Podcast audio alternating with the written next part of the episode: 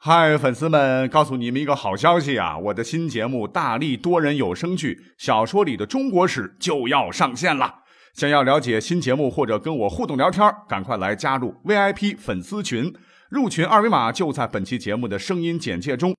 你也可以添加我的小号，拼音大历史加三零三 D A L I S H I 三零三，然后拉您入群，我在那儿等你。管他正史野史。这里只有大历史，大力讲的历史正在播出。欢迎收听本期节目。那什么是历史呢？有人说，历史是指过去曾经发生的事实，它不以后人的想象好恶发生改变。那这句话绝对没错，因为我们不能去改变历史，因为时光机没有发明啊。但是呢，我们可以合理的去假设一下下啊，比方说。控制好变量，那历史的结果如果没有选择 A 而选择了 B，哎，我们就可以探讨一下选择 A 的结果到底是什么。那我认为这也是历史非常有意思的地方啊。我们不妨可以假设一下历史，对吧？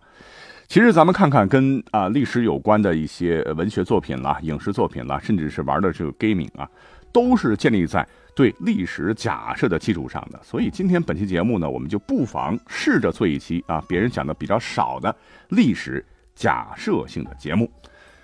那我们今天呢，先要假设几个历史的重大事件，那按时间顺序我们要摆一摆。这我随便挑了几个大家都比较熟悉的了哈。那第一个历史假设是什么呢？那就是秦国和赵国的决战——长平之战。我们都知道啊，原本有能力和秦国一争天下的赵国是大败啊，几十万青壮年被白起坑杀，吹响了六国父王秦一统天下的号角。那有人就说了，就是因为赵国当时中了离间之计，把老将廉颇换下，整了个纸上谈兵的赵括，所以赵国才会战败。啊，也就是说，如果让廉颇继续领导赵国对抗虎狼之师秦国，赵国。能打赢长平之战吗？哎，这就是我们第一个假设问题。其实呢，我们在之前的节目，好像是背锅侠哈那期，已经详细的说过了。我们都知道哈，打仗拼的是综合国力啊。当时的秦国，那经过商鞅变法之后，国力强大，那后勤补给也绝非当时的赵国能够比拟的。呃，再加上秦国本身历史上就是一个崇尚武力的国家，那将士们上战场冲锋陷阵。跟别的国家不同啊，只穿轻甲，从不戴头盔。哎，你去看兵马俑就知道了。不是因为秦国没钱啊，恰恰相反，秦国的武器制作流程非常严苛，而且武器非常精良。那真正的原因，就是因为商鞅的变法，对军队战斗力的提升非常非常奏效。那他对军事改革的主要方面就是奖励军功，禁止私斗，颁布按军功赏赐的。二十等级制度，啊，也就是说，不管你的出身是不是卑微啊，只要你能够上战场杀敌勇猛，就有军功。这一仗下来啊，你割了多少敌人的耳朵、鼻子，还有多少颗头颅，那就给你啊，给田、给钱、给官、给地位。这就让很多很多出身卑微、原本看不到人生希望的秦国男儿，一下子就变成了嗷嗷叫的狼。啊，原来改变命运就是这么简单，就是杀敌杀敌杀敌。所以当时呢，有个著名的思想家叫韩非子就说啊，六国的军队和秦国相比，就像鸡蛋碰石头。因为秦军打仗的时候不怕死，变成了视死如归的饿狼。这穿的轻甲都嫌碍事儿啊，都丢光了啊，是光头赤膊奋勇向前，左手提着人头，右胳膊下夹着俘虏，是嗷嗷叫的追杀敌人。所以啊，公元前二百一十六年，赵国和秦国的那次决战，从战斗力上来讲的话，虽然说赵国军事也很强了，可是跟秦国相比，还是处于下风。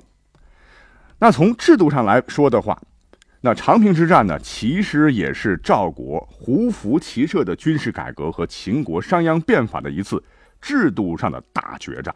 很明显，历史最终选择了秦国，因为秦国才是时代真正的变革者。在制度上，赵国已经沦为了弱国。我之前也讲过哈，在长平之战前呢，赵国的高层统治者是不敢下定决心和秦国决一死战，没有这个信心，没有这个勇气，总是幻想着秦国肯定会撤兵。这个廉颇呢，是当时坚决执行了赵国的命令，就是闭门不出，保存实力。可这些贵族们失算了哈，因为当时的秦国早就下定了要和赵国决一死战，不仅是没有撤兵，还源源不断的从秦国运来粮草，派来增援。所以，随着时间的流逝啊，战争的天平已经越来越向秦国倾斜，而且不可逆转。当强大的秦军死死围住几十万赵军，是关门打狗啊，所以赵国的败亡也只是时间问题了。这么来讲的话，哈。呃，这个假设的结果，哎呀，赵括真是个可怜娃啊啊，那就是一个千年背锅侠啊，因为换不换他，都注定了长平之战，赵国必将死的很难看。这就是第一个历史假设了哈。第二个历史假设我们也都非常熟悉啊，我们要讲到鸿门宴。现在很多听友就说了哈，如果当时项羽能听亚父范增之言，不要怀妇人之仁。而立刻是宰了刘邦，那项羽最终能成就一方霸业吗？那我个人的结论就是未必哈，因为主要有以下几个原因了哈。第一个，这个项羽啊，原本呢他是打着复辟楚国的这个旗号啊，是尊原楚王为义帝来打江山的，就相当于挟天子以令诸侯啊。起初呢，有点像后面的曹操，也因为项羽是楚将啊，所以呢。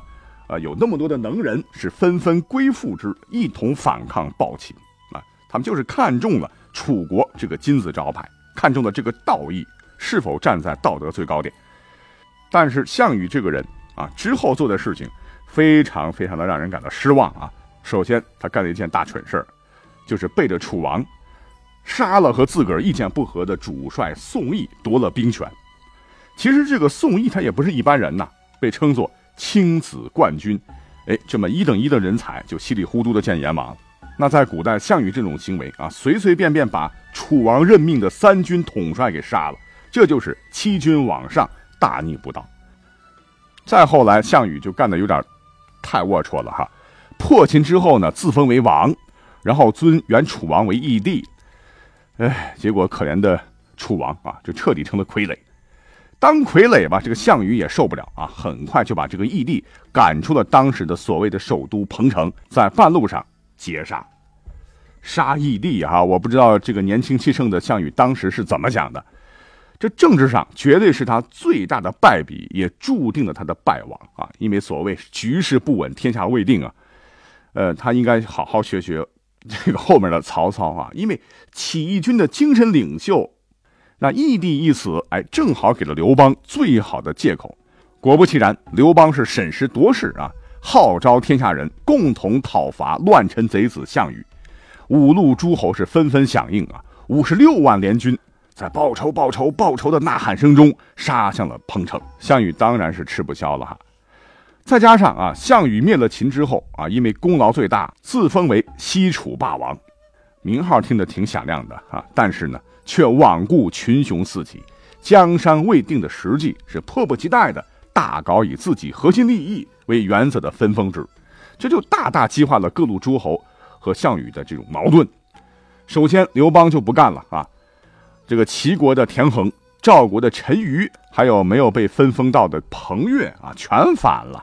项羽，你也太霸道了，好地儿全归你，把我们扔到边边角角的地方哈，我们跟你没完。就连呢。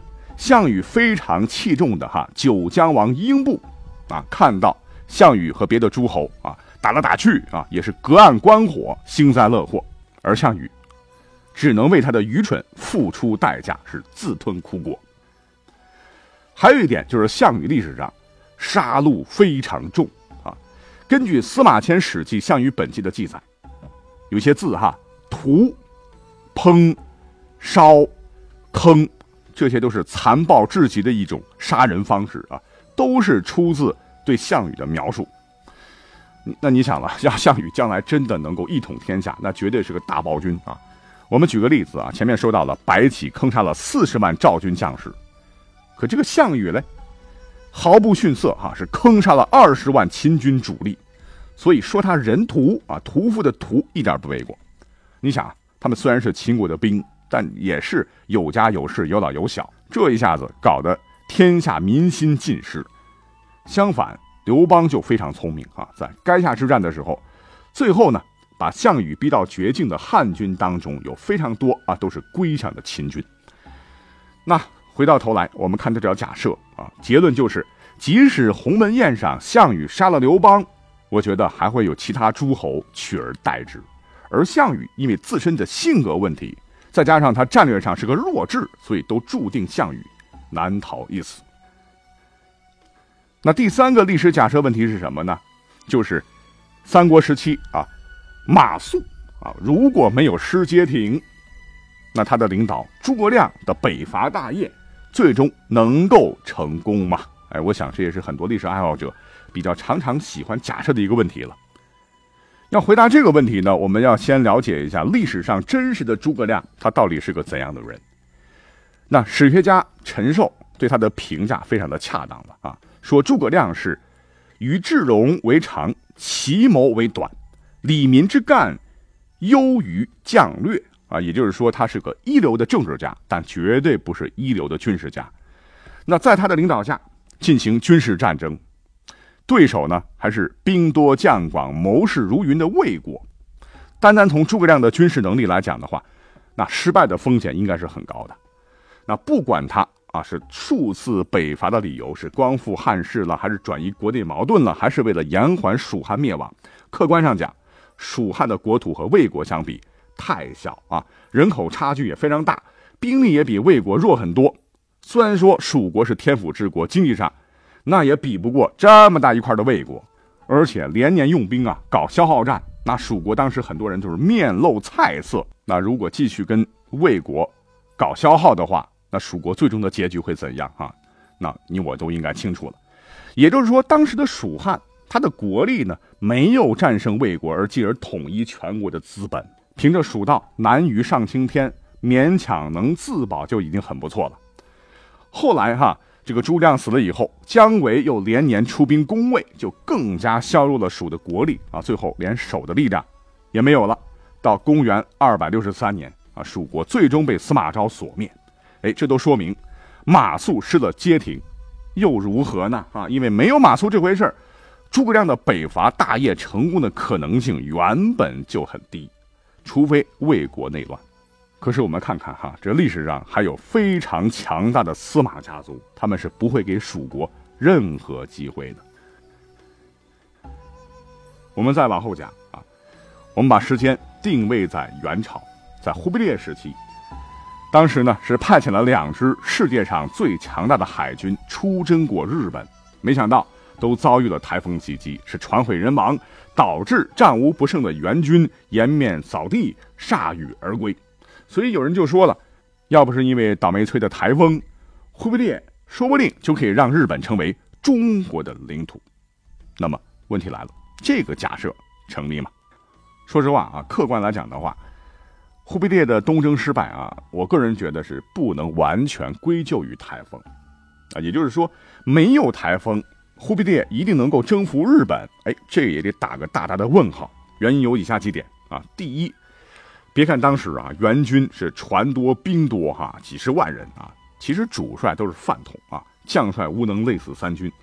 第二，当时的征讨部队组成的这个成分非常复杂啊，除了部分的蒙古人之外，大部分都是归降的高丽人和汉人等等。降军降将啊，对元朝本来就心怀愤怒，你说他的战斗力能怎样啊？肯定要打折。第三呢？如果没有神风瞎搅和，那战事如果在日本本土进行的话，未必就能速战速决哦。因为当时的日本政局是比较安定的，当自个儿的家国遭到灭顶之灾的时候，那上至统治阶层，下至黎民百姓，一定会团结一致，奋战到底的哈。那他们的政府一定可以动员一切的力量来对抗远离故土、鱼龙混杂的援军，再加上当时的援军。根本就不熟悉当地地形啊，后勤补给肯定也跟不上。如果战事这么僵持下去的话，对谁有利啊，对谁不利，我想应该是一目了然了。所以上面这个假设，哎，我觉得说的是太乐观了哈。啊，即使援军登陆，也未必能够轻下这个结论。